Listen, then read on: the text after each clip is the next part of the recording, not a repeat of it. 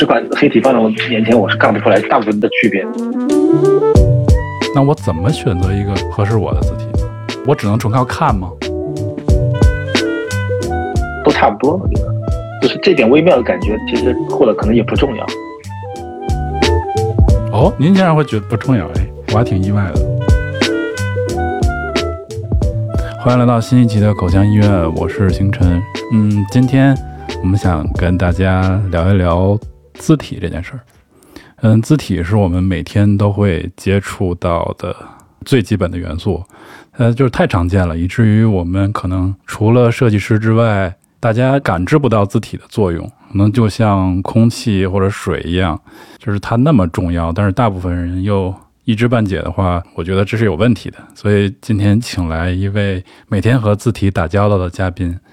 呃，我们向他请教一些常识性的问题，厉志谦厉老师啊。他是 Three Type 三言的创始人，然后他同时也是一个经常写有关字体的文章的一个作者，他也翻译了很多字体相关的书籍。嗯，就是多重身份有点说不清楚，让他自己来介绍吧。哎，李老师跟大家打个招呼吧。大家好，我是李志谦，我现在在上海。呃，要我介绍我的更多重身份吧？对啊，就给大家介绍一下。呃，我我其实以前是这样写我的简历的，我是写我以设计为原点，然后我做各种跟设计有关的事儿，啊，当然也可能包括一些艺术的东西，或者说写作啊、翻译啊、策展的。现在我把它改成了以字体为原点，就是更聚焦于在字体，围绕着字体做很多事情，比如说做呃字体设计的教育，然后我们也代理字体设计的软件，我们软件的本地化，包括通过代理这个软件，我们也研究字体技术、字体工程。呃，然后我也像像听成前面说的，会有一些翻译的或者写作的工作，然后也有策展的工作，呃，也以自己的形式吧，参与一些艺术的项目，然后也开发字体，做一些一些设计吧，啥都有一点。太厉害了！您是上海人是吧？嗯，对。我知道李老师是大概在二零。一二年左右吧，就是当时网上中文的互联网上出现过一波字体热潮，应该是那会儿吧。然后我就是从那时候知道的李老师，他当时网名叫什么？呃，Color Philosophy 是吧？啊，对，对，当时对不上号啊，但是就是会听那个呃，Type is Beautiful 那个博客和网站自弹自唱吧。然后还有。会在豆瓣上看很多文章，设计小组，然后里边都有都有李老师的身影。呃，后来才对上号啊。呃，其实我觉得可能中国呃离我们最近的这一波字体的启蒙，应该是来自于那个电影，就还有 p a t i c 那个电影，那个是二零零七年的时候，嗯啊，由英国的导演那个 Gary Hustwit 他拍的。然后这个人原好像原来也是一个平面设计师，嗯，也不知道怎么就转行就去拍纪录片了。然后当时，呃，他这个电影，呃，纪录片出来之后，就国内有一些朋友就开始组织去翻译这个这个纪录片的字幕。那么我也有幸是在呃四位译者之一吧。然后也可能通过这个电影，然后我们又又在全国的各个地方去组织放映，然后就慢慢的就是让更多人了解到这个字体是怎么一回事。也是在那个时候，差不多那个时候就是有豆瓣的小组，然后就是开始有有这样的一个。对自己感兴趣的社群吧，我觉得在国内也是从那时候开始。嗯，好像现在字体就那个热潮好像过去了，是吧？嗯，不能这么说吧，它可能变变成了新的阶段，就可能，嗯，大家对它的理解更更多了，或者信息也更多。关于自己的书啊，或者呃课程啊，或者各种呃自媒体的内容，其实还是挺多的，比比十年前。二十年前多得多，嗯，但是现在可能有进入了更新的阶段。我觉得就是很多人开始去进入这个行业，就开始或者想要去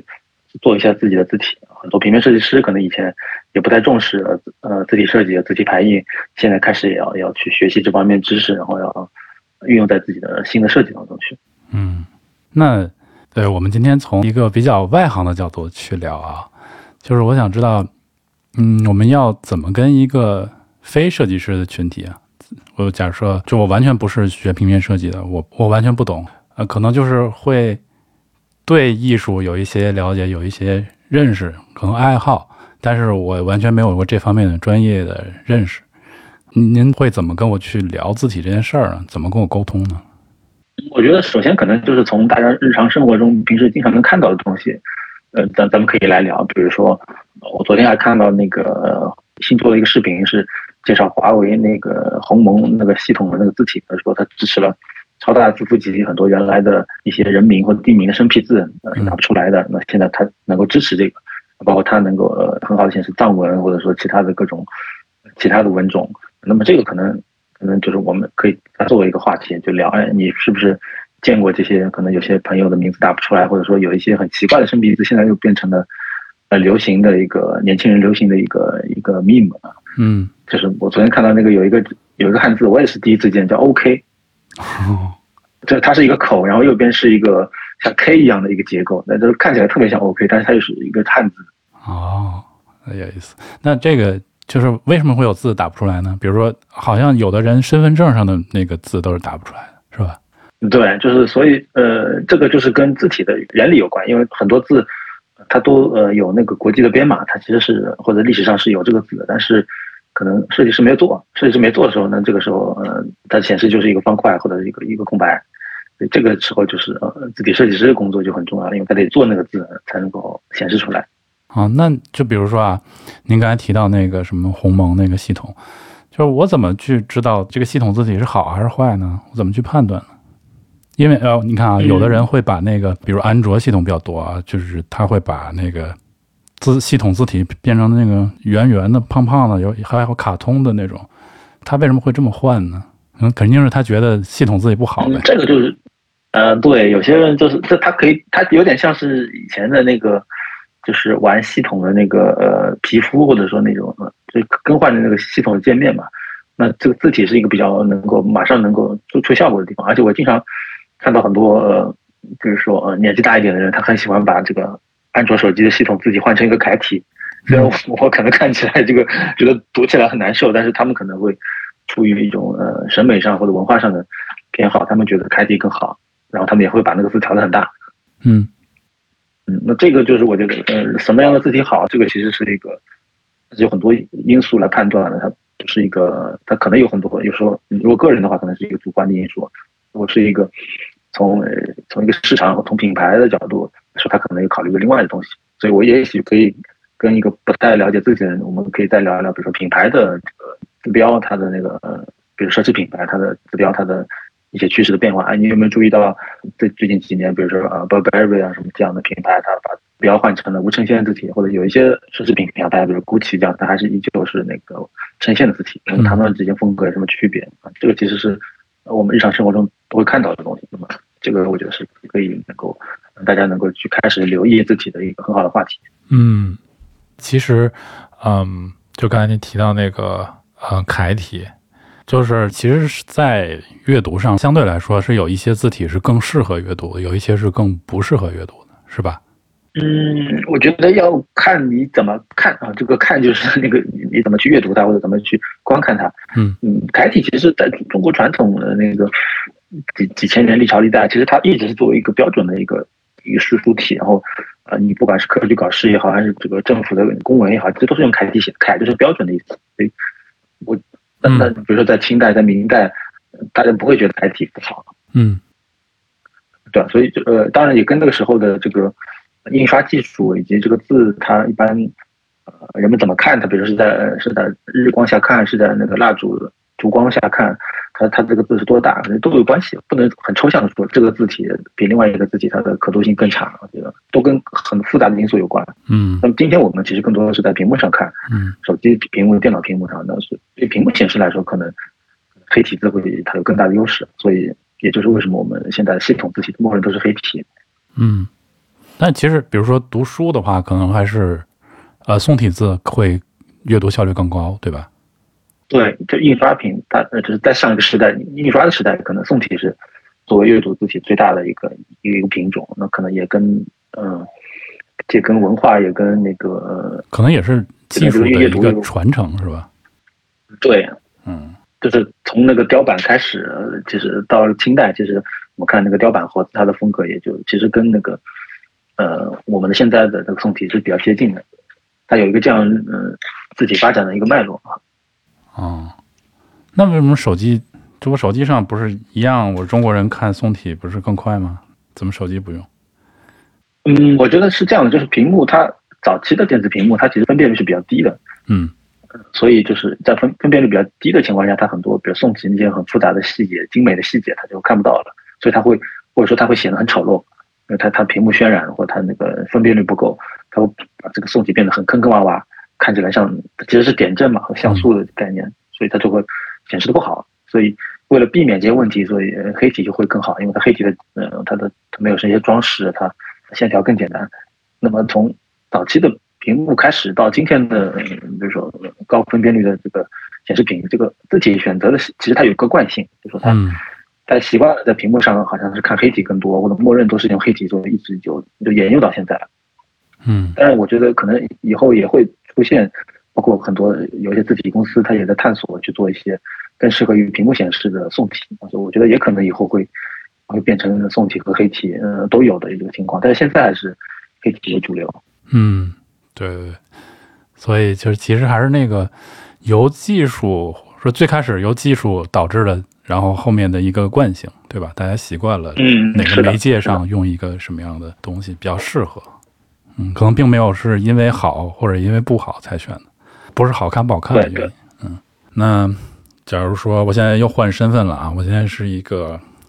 我是一个老老板，嗯，我是一个品牌管理者，我我建立了一个品牌，然后我是不是需要买字体啊？我怎么知道我什么时候该买啊？我觉得其实如果你是一个呃品牌的管理者，或者你是个初创品牌，在开始的时候你总会找。可能 UDL 或者是找一些著名的设计师来做这个品牌的这个呃 VI。一般来说，VI 它是一个系统嘛，那当中会有包含品牌的指定的字体，可能是某一个字体或者某几种字体，或者说它的一个组合。在这个时候，其实一般设计师会有给品牌去建议说，哎，我们选择这样的字体会更适合品牌的气质调性。所以这个时候，其实你就呃应该去购买你品牌专用字体。但是很多时候，也许。啊，这个老板他觉得，嗯，在初创时期不是很重要，自己我可以选一个免费的。但是，即使是免费开源的，那可能免费开源的中文字体不是很多，但是可能西文字体还是不少。那你其实可以做一个搭配，就是我中文选选一个某一个开源的中文字体，那西文我可以选一个另外的，啊，更有特点的一个开源的或者免费的西文字体，这样搭配起来其实也是可以的。嗯。那么，当你品牌呃在创立之后，比如说过了几年发展的不错的时候，你有了一个。品牌形象升级的需求，那么这个时候你可能原来用一些免费廉价的字体，可能给人感觉就不好。你想要提升自己品牌在消费者心中的形象，那么其实这个时候你可能就可以去买一些更好的专业的字体，或者说你甚至可以去定制一个品牌字体。嗯，我乱说啊，我开始没钱嘛，没找 UDL 设计，找了一个呃同事家的孩子学设计的 给我做，呃。他他说你你不用买，你就用这个吧。那我怎么办？呃，就是前提是我不知道我应该买字体啊，没有人告诉我啊。嗯嗯，那可能就是你你其实就有一点法律的风险，就是你你可能用了一个盗版的或者侵权的字体，对对你的这个就会会有一点法律风险吧。嗯。同时呢，我觉得可能呃，如果你自己不是很在意这个事情。呃，交给一个不是那么专业的设计师来做的话，他有可能最后你，呃，当你发现问题的时候，或者你觉得不合适的时候，你再去修改它，它成本其实会比你一开始去找一个 UDL 可能要来的更多。这不 不是打广告，也就是说，其实，嗯，其实大家需要有这个字体是一个知识产权的这么一个意识，是吧？就像我我要去市场买东西，我也要给钱一样。啊，是的，是的，嗯，它其实是一种，嗯，是一种软件，就是你要使用这个软件，你其实就需要获得授权。嗯，就是中文字体是不是相对来说会就比较贵一些？呃，那是一定的，因为中文字体的字符数比较多。嗯，呃，一般来说，一套中文字体大概就会有七千多个字，或者甚至可能九千一万个字。那么这些呃字符的它这个字形的这个结构就很复杂，比那个拉丁字母复杂的多。所以你要。把那么多字给设计出来，同时要保证它们整体在一起排版出来效果很好，其实是需要花费的时间和精力，要比设计一套拉丁字体或者其他的会会复杂的多。对，确实它的成本高得多，呢它自然的售价也会更高。嗯，这个问题其实字体厂商也想去降价，但是他们就是因为成本的原因就做不到，是吧？那现在也有一些小的独立的字体工作室或者厂家，他们把自己卖的特别便宜，嗯甚至呃现在比较流行的也不是很流行，有有一些吧，就是他们会有一个终身会员制，可能几千块钱，然后他以后出了所有字体你你都可以使用。哦，但是我我是觉得这样的模式可能会有一点问题，因为他自己未来的收入给透支掉了这不太可持然后又续吧？嗯，对，或者又把自己卖的特别便宜，他认为可能，呃，他薄利多销，他可以有更多的销量，但是我觉得可能，呃他反而把市场有点搞乱了，而且其实你把价格降得更低，也不一定会真的带来更多的销量。嗯，这个可能还真是一个在中文字体市场上的一个问题啊。话说回来啊，我在工作中也经常会就是会推荐客户去选择那个付费的字体嘛，但是嗯，其实有的时候一问价格，就是它的那个使用场景，还有年限，还有那个就是那些授权的范围一大了，然后它的价格就会很高很高，就是然后大部分时候客户就是说没有这个预算，然后我们就只能再换回开源的字体，就是然后开源的其实也没有多少种选择嘛，效果就会打很多折扣，这个其实挺难的。是的，所以我觉得可能它就是两方面原因吧。自己厂家它的授权模式也可能，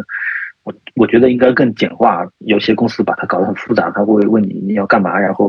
把嗯你的那个使用场景范围限制特别死，然后稍微要增加一点就要额外的付钱，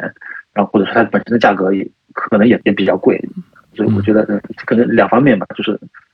自己它确实可能可以更便宜一点，但是也不是便宜到九十九块钱这样的嗯终身会员就是这种情况。但是呢，同时呃可能大家也需要更多的有有意识的去去去支持正版或者说付费字体，这样才能够让这个字体公司有这个动力，能够去做出更好的产品。嗯，就是我觉得比较好的那种授权方式，就是你要不就像英文那样买断制，要么就是像很多软件一样是年费制，也可以。就是嗯就是这这一年我可以使用你的这款字体，在任何地方。嗯就是就我作为甲方来说，我会很方便，很清楚的知道我在这个时间范围内就可以使用，或者是我我终身都可以使用这个字体。就不用再去想我我呃买了一万人的网络观看，买了一个月的户外露出，然后我下个月还要再去弄，就就很麻烦。李老师可以给大家介绍一下，就现在有哪些字体授权的方式吗？嗯，字体前面说了，本质上还是一种呃计算机软件嘛，它其实呃不只是包含字形，呃就是有很多字符，有很多每个字长得不一样，它还是其实有很多呃实现这些呃排版的这个功能的一些呃所所谓的 OpenType 特性。我们可能最最呃最基本的一个了解，可能是大家知道拉丁字母它会有 kerning，那么 kerning 其实其实也是一种 OpenType 特性，它就是嗯调用了 OpenType 特性里面那个 GPOS 啊，它才能够实现这个字母之间的间距的一些特定组合的变化。那么，只是软件，我觉得可能近二十年来，它本身这个软件的授权方式也在变化。最早我可能 读大学的时候是买一个光盘，后来再是网站上去下载。那现在呢，可能就变成，比如说 Adobe 系列软件都是呃每年按照订阅的方式来订阅。那么很多字体公司其实也有这样的类似的一个 APP 的服务，我觉得你可以啊、呃去他们 APP 去下载他们 APP 注册一个会员，然后在当中去开通一个账号，然后去下载。那我觉得这个可能是呃相对来说比较方便的一种方式。嗯当然了，也有一些也有一些呃软件，它比如说就是那个版本买断制，就像比如说我们现在用的这个字体设计的软件，它是呃我们现在在用那个三点零版，那么它二点零是有价格，然后二点零升级到三点零，你可能需要付一个半价的价格，然后你就可以升级到三点零。三点零之内你是可以一直更新的，然后三点零呃如果结束了之后它出四点零，那么你可能四点零你就需要另外再去购买，就是一个按照某一个阶段的版本然后来进行购买的。那么字体我觉得可能也其实可以讲，比如说它的呃字符集增加了，它的功能增加了，或它的家族变大了，那么你可能再付费再去升级。嗯那么还有一种是那个就是一次性买断了，一次性买断，我觉得呃，国外的设计公司其实啊字体公司吧，其实它也也分，有些是买断，有些是呃订阅的，有些是呃版本买断的，所以就是现在授权方式有一点混乱，或者说各各家都有自己不同的政策，有些会分的也会分的比较细，啊，会说你在哪些地方使用，哪些地方不能使用，有些他会说啊，你随便用啊，所以就是一个呃不同的呃字体公司，它有不同的授权的模式，所以如果我们要去确认自己不会侵权的话，所以就是最好购买的时候要看清楚它到底这个授权的这个这个协议是怎么样写的。嗯，对，挺乱的。就是现在那个一一般客户就是让我们去帮他去操作这些事情，我们其实也挺麻烦的。是啊，嗯，那也是呼吁你们的工作之一吧？呼吁字体厂商统一啊。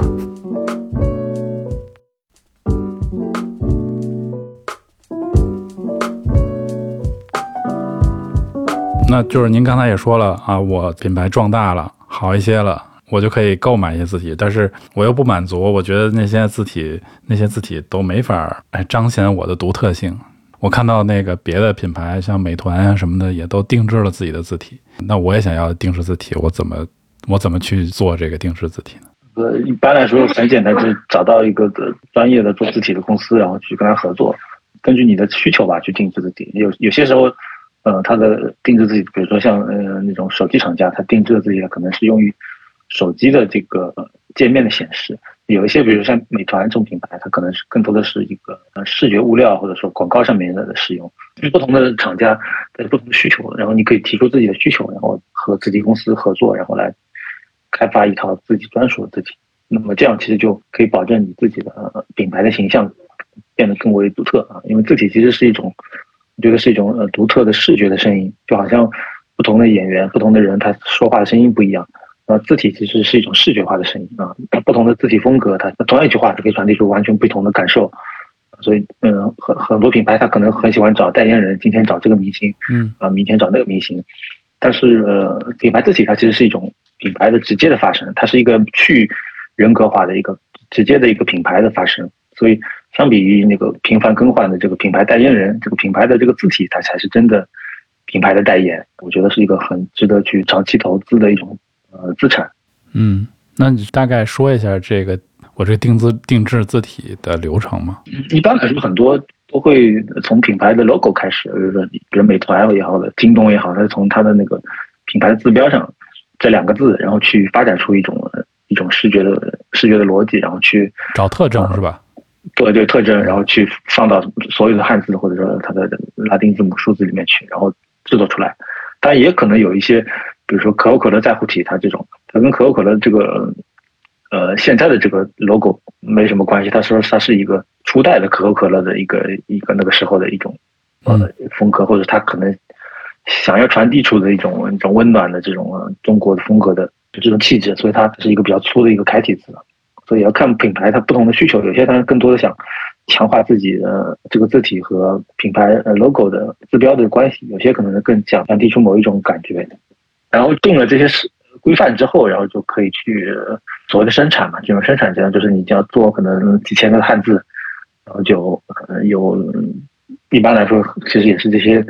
字体公司的呃他们的设计师或者说他们的在合作的第三方字体加工的那个公司，然后来去生产出来，嗯，再质检、再调整，最后发布。嗯，这其实一个很工业化的一个一种生产方式。嗯。你感觉看起来工业化，其实我觉得并不是，它还是一个依靠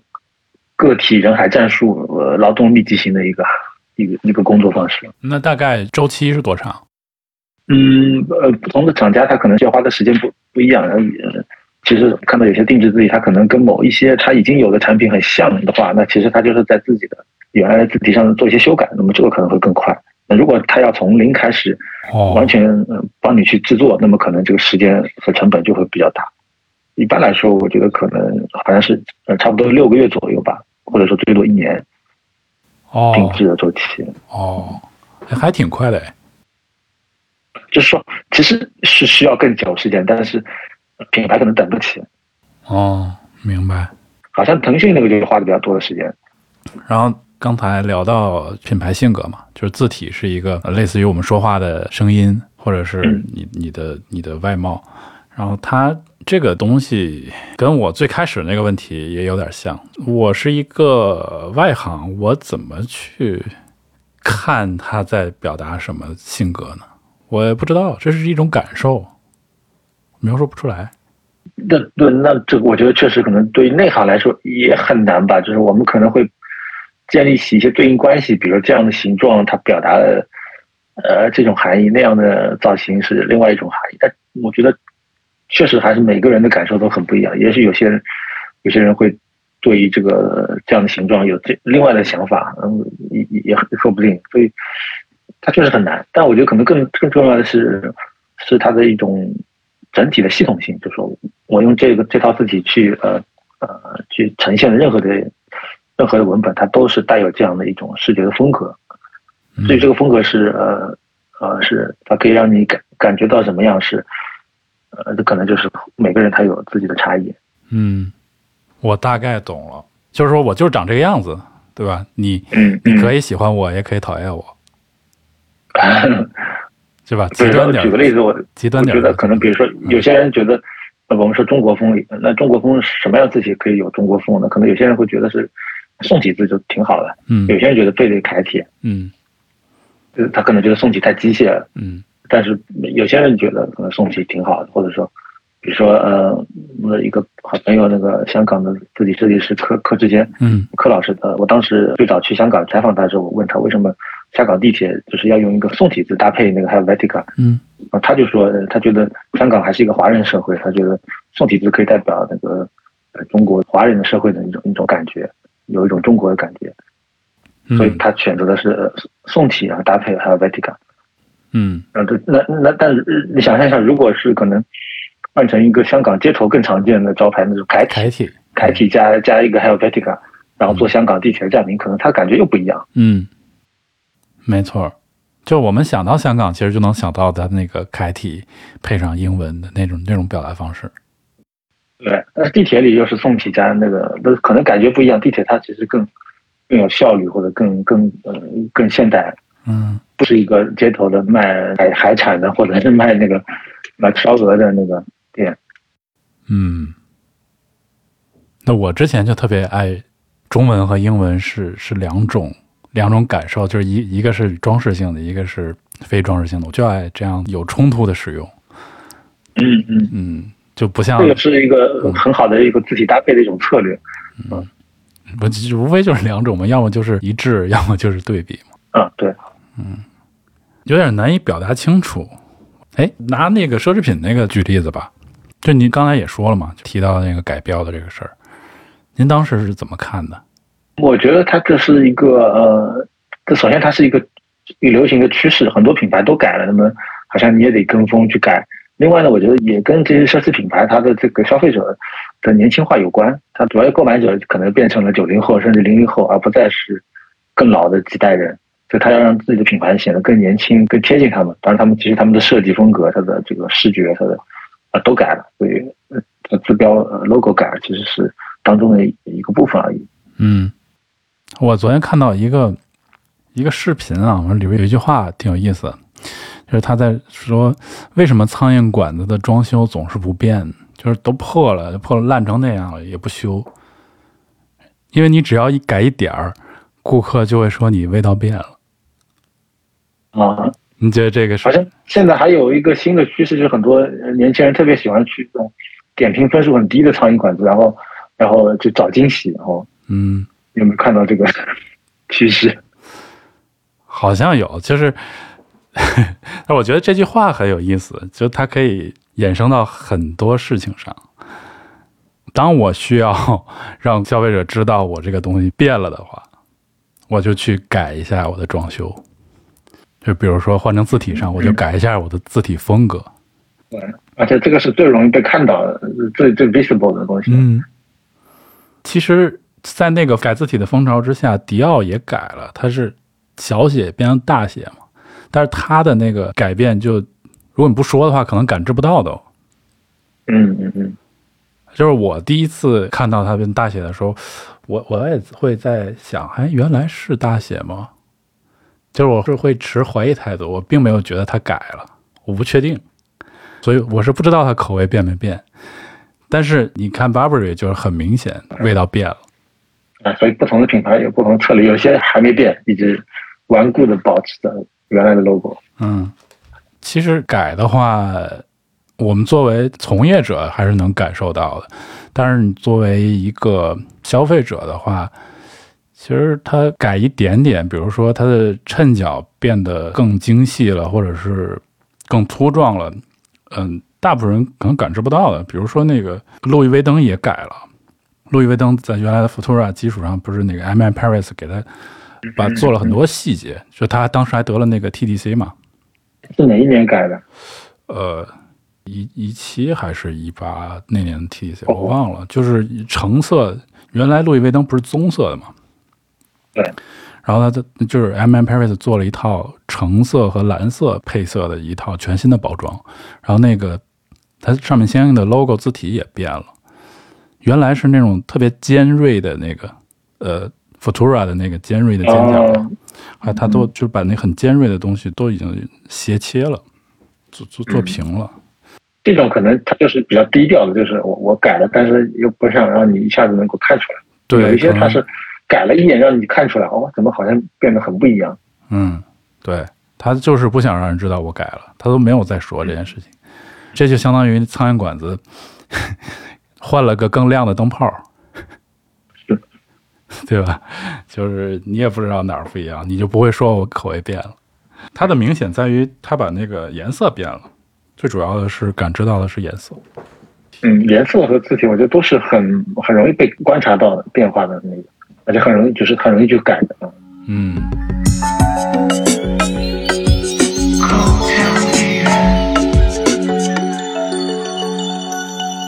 那我们回到设计师啊，就是我作为设计师的话，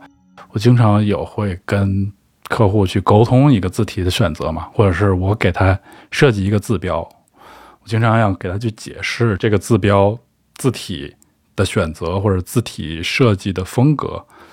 字体的一些细节，嗯，就感觉不是很好讲，有时候讲了之后，客户我也不知道他听没听懂。也不置可否，就那那种感觉，就是让我心里很没底。你有什么好方法吗？就设计师怎么跟客户去沟通字体的这事儿？其实我也没没什么好方法，或者我觉得可能没有一个呃万能的方法，就是可能还得就是说，根据不同的客户他的呃他的本身的知识结构和他的理解能力，然后去对症下药，就是说像一个医生一样。嗯根据他的情况，然后呃，以及他能够听懂的话，然后去跟他去聊。那有些客户他比较比较实在，他注重一些看得见摸得着的东西。那对这种客户，你可能呃，你可能跟他去说一些历史啊、文化呀，也就没用。可能就说，可能就说，呃，其他同行是怎么干的，或者说其他的行业赛其他赛道的人，他们成功的人是怎么样做的？就你用一些比较实际的一些对比，然后去让他们明白啊，这样的风格，他其实可能会更适合他。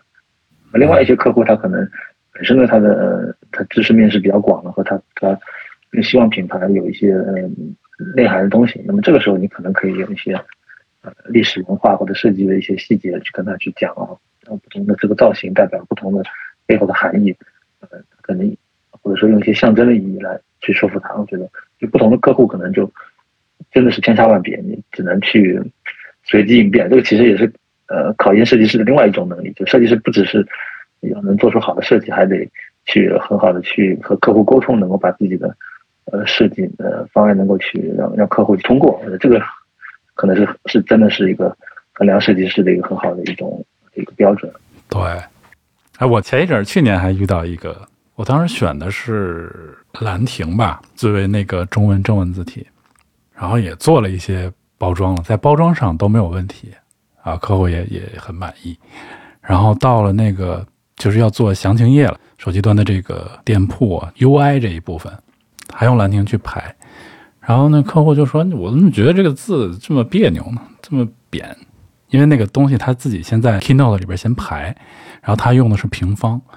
然后他就说：你你看我这个怎么就这么舒服？然后打开苹果的官网，你说你看他这个就是说，然后我就给他解释，我说这个兰亭怎么怎么好。”啊，怎么怎么合适？然后他就说：“我就是觉得看着不舒服，看着很胖、很挤、很局促。你看这个平方就很好，我就明白了，隐约的明白吧，它是一种感受。我觉得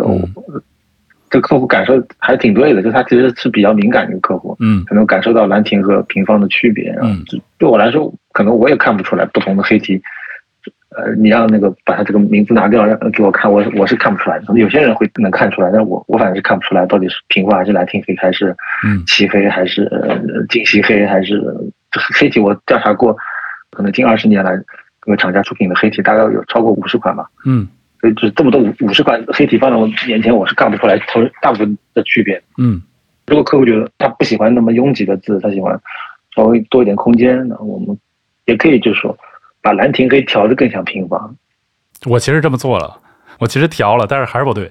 有什么东西会影响一堆字堆在一起给人的感受呢？在字体设计里边，我再细化一下这个问题啊。就比如说嗯，我已经确定了我要选黑体，我是这个甲方，我看别的我新消费都是黑体，我确定了我要用黑体，那我怎么选择一个合适我的字体呢？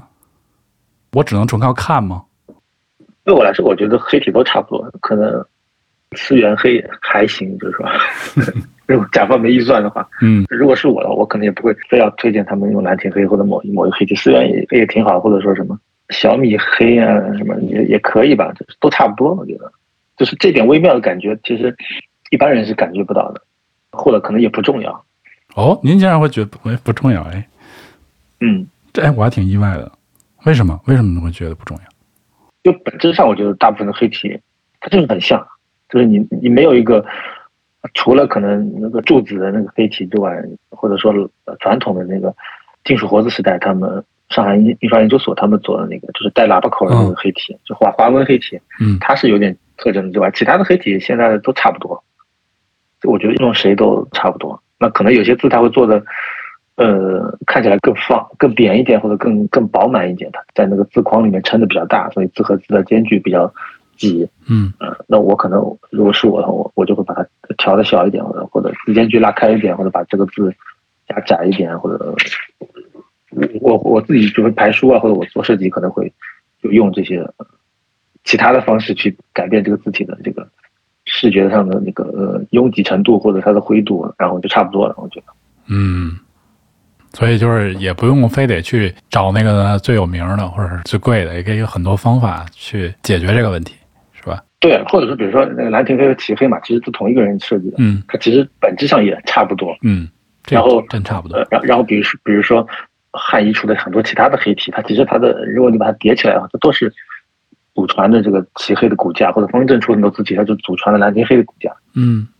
所以你看上去很多风格长得很不一样的字体，它其实都是同一个骨架。嗯，就影响字体特征的，其实最重要是骨架，对吗？我觉得呃，中文字体设计它可能有两个重要的方面吧，一个是笔画的分布啊，笔画的分布可能跟骨架有关系，或者跟你的这个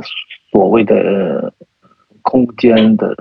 划分有关，就是或者是中宫。中我其实不太认同中宫这个概念，我觉得嗯 它是一个没法被量化的东西。然后我觉得汉字设计它，因为我们现在的这个中文字体设计，它的它的源头吧，或者它的初始默认条件，其实是来自于上一个时代或者上上一个时代的，也就是金属活字的时候的那个那个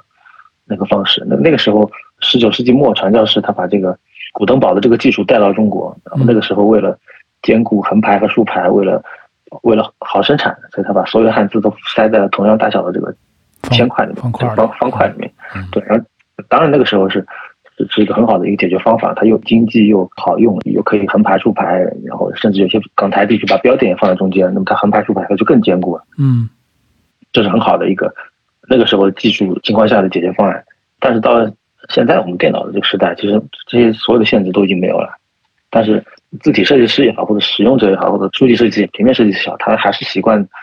啊还是习惯在这个方块、这个网格里面去把这个字去设计出来，去进行排版。但这个其实是，呃，它有很大的限制。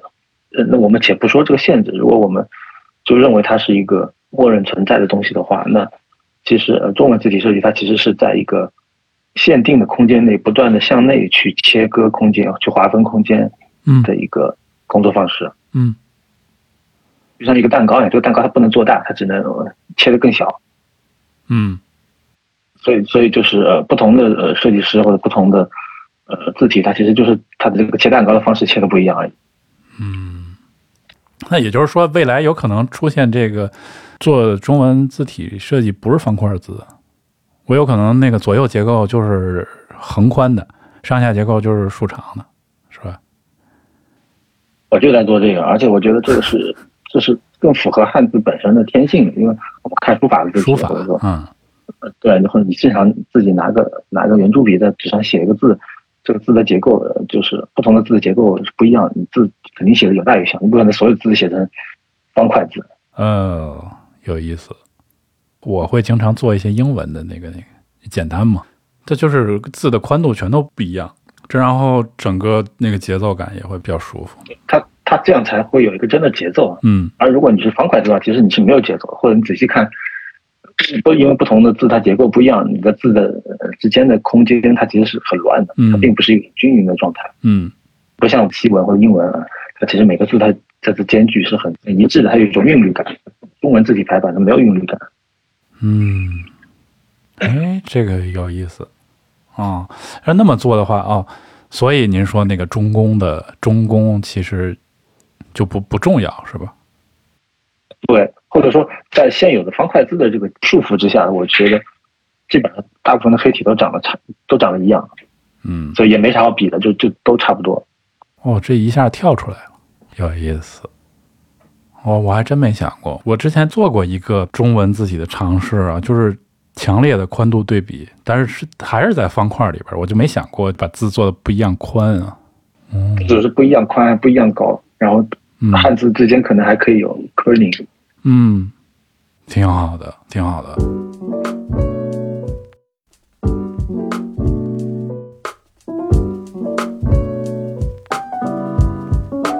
这就说到做字体了嘛，就是如果我是一个初学者，我想上手做一款字体，您会给我什么建议呢？我觉得，呃，比如说六十年代的时候，中国第一代字体设计师，他们那个时候也没有电脑，其他的各种工具，所以他们设计的时候是，呃，用那个手写，鸭嘴笔、鸭嘴笔和那个纸，在那网格的那个纸上去画字，它也不是写，它是画。然后他们是还有流水线的，第一步是铅笔呃铅笔稿，画完之后然后再画线，然后再把那个曲线给勾出来，然后再填墨，然后最后再修正，用那个白色的颜料修正，然后最后再再调整。嗯，就他们是那样的一个比较麻烦的一个工序。那今天呢，其实我觉得，呃，一些年轻的设计师他其实还是在重复类似的一个。一一种工序吧，虽然他的工具换成了鼠标和键盘在电脑上做，但其实还是就是说，呃，一个字一个字呃对着去画。当然，其实今天的人和六十年代那些老一代的设计师其实很不一样，因为那些人他其实要不就是出生于清朝，经过了民国，然后再在新中国有非常深厚的就书法的功底，或者就是那个时候特别年富力强的人民美术出版社的美术编辑、美术字写的特棒的那种人。要不就是这个以前民国时期铸字厂刻字的工人，像那个杜志伟老师，他也以前也是刻字的工人，嗯他他能够直接在一个特别小的一个铅块上刻一个反字，反的那个龙字什么的，技术经验，他的眼力都是特别好的。今天其实这年轻人就没有这样的一个之前的一些训练，呃但是呢，他们的工作方式依旧是在一个方块里面，首先是然后把这个字给画出来，然后一个字一个，那么其实我觉得这是有很大的问题，他其实是。呃，忽略了字体排印，更多的把字体设计当成一种美术啊，就像我想画一幅画一样，画完这张画再去画下一个画。嗯但是其实字体它其实是一个工具，它需要呃需要排版，需要呃不同的字和不同的字组合在一起，然后它才才能够呈现出一种版面的肌理，才会有一种视觉上的一种一一种感觉。所以我觉得这个是很大的问题。换句话说，其实也跟工具有关，大部分的。字体爱好者他其实都是拿一个平面设计的软件 AI，或者说有些人是在 CorelDRAW 画字。那么他在里面画字的时候，他必然就说，你其实把字当做一个图形，图形在画。所以你画完一个字，再画下一个字，它每个字之间它是没有关系的。你也不可能去把这个字画完的字打出来，再测试排版、排竖排，然后看他们字间距，你没法做这件事情。嗯啊，所以我觉得，如果你对呃字体设计有兴趣，你想去自己去尝试。自己设计的话，首先最重要的是要有一个合适的工具，或者说是你需要一个专业的字体设计软件，才能够去做这件事情，而不能是好像我有一个平面设计软件能够画图，我就能把这个字画出来，那这个是可能是没用的，或者说你画出来的东西它逻辑不一样，可能会有很大的问题，对，逻辑不一样。哦，嗯。然后除除此之外呢，如果你有了一个软件之后，我觉得呢其实就是你的知识的储备，或者说你对于平面设计或者艺术或者说字体设计的历史，你需要有一个了解，然后你能够知道不同的时期、不同的字体的风格，它能够对应的，当然你跟它对应的技术啊、社会思潮啊，或者那个时候流行的艺术风格都有关系。你需要有很多这些字体之外的一些知识储备，然后才能够帮助你去呃画一个字的时候做到胸有成竹，或者说你自己有一些。有一些逻辑可以去发展出来。我理解您您说那个去了解字体设计的历史，其实是为了去突破它，对吧？对，或者借鉴它吧。嗯，我感觉您您一直在说的这个东西，就是，嗯，以前的我们惯用的手法未必是适合今天的，未必是对的，未必是最有效率的，未必是最好的。就是你可以以一个全新的方式，如果你是一个现代人，你可以以一个现代的方式去去看待你现在的汉字、现在的字体，是不是？或者你也可以去回到更久的过去，去看古代人他们是怎么写字、怎么样去刻字，然后是否是否再去遵循一个更之前的传统，而不是一个更近的传统。嗯，对我今天我觉得最触动我的就是我们一直以来。都在受一个传承的这么一个东西的影响非常大，就我不说这个传承是好的还是不好，就是说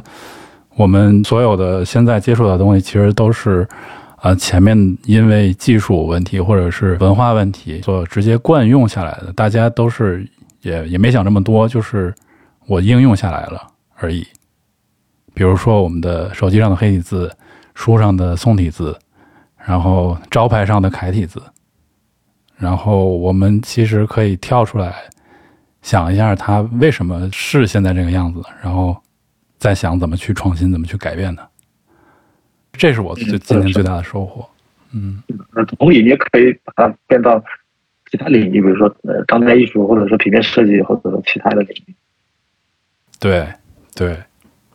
行啊，那您给大家推荐几本字体书吧。给非设计师推荐一些入门的科普，然后给设计师们推荐一些，就是想做字体的设计师推荐一些。嗯，对于想做字体的设计师来说，我觉得可能不太能推荐，或者说我能推荐的都是一些呃西方的书，嗯，还没有一本介绍中文字体设计，或甚至可能介绍日本字体设计的书，可能也也都没有太好的。对爱好者来说，我比较推荐一个是日本的一个。非常有名的字体设计师叫小林章，那么他，呃，他写的几本书吧，他写的其实写的挺多书的。我觉得，呃，比较好的是他写的《西文字体》和《西文字体二》，还有他去年刚刚发布的一个叫《西文字体设计方法》。嗯，那么《西文字体设计方法》里面，其实他相比前面两本书，他更多的介绍了一些具体的一些设计方法。当然，虽然我从一个专业的角度来说，觉得他还是有很多方法没有介绍的，但是。它已经比那那两本书会更进一步去讲到了怎么样去发展一套西文的这个字母表啊，它从 A A 到 Z 怎么样去画啊，它有有更多的一些详细的介绍。但如果你想要更了解这个这方面的东西，你其实还有很多书，比如说那个 Karen Chen，他有一本书叫 Design Type 啊，非常厚啊，非常大的一本书啊，是一个红色的封面的书啊，那个书好像。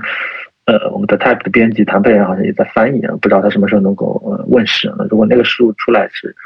会比小林章这个书更更硬核或者更内容更丰富，因为他书中做了大量的数据对比的分析，然后然后每一个字母他都具有详细的讲解啊，这个字母可以怎么样设计？你看在不同的字体里他又做了哪些处理？那本书是还是挺挺不错的。嗯，那么呃接下来一本就给爱好者的书就是日本的雪朱里女士写的。文字部字体设计的这些与那些，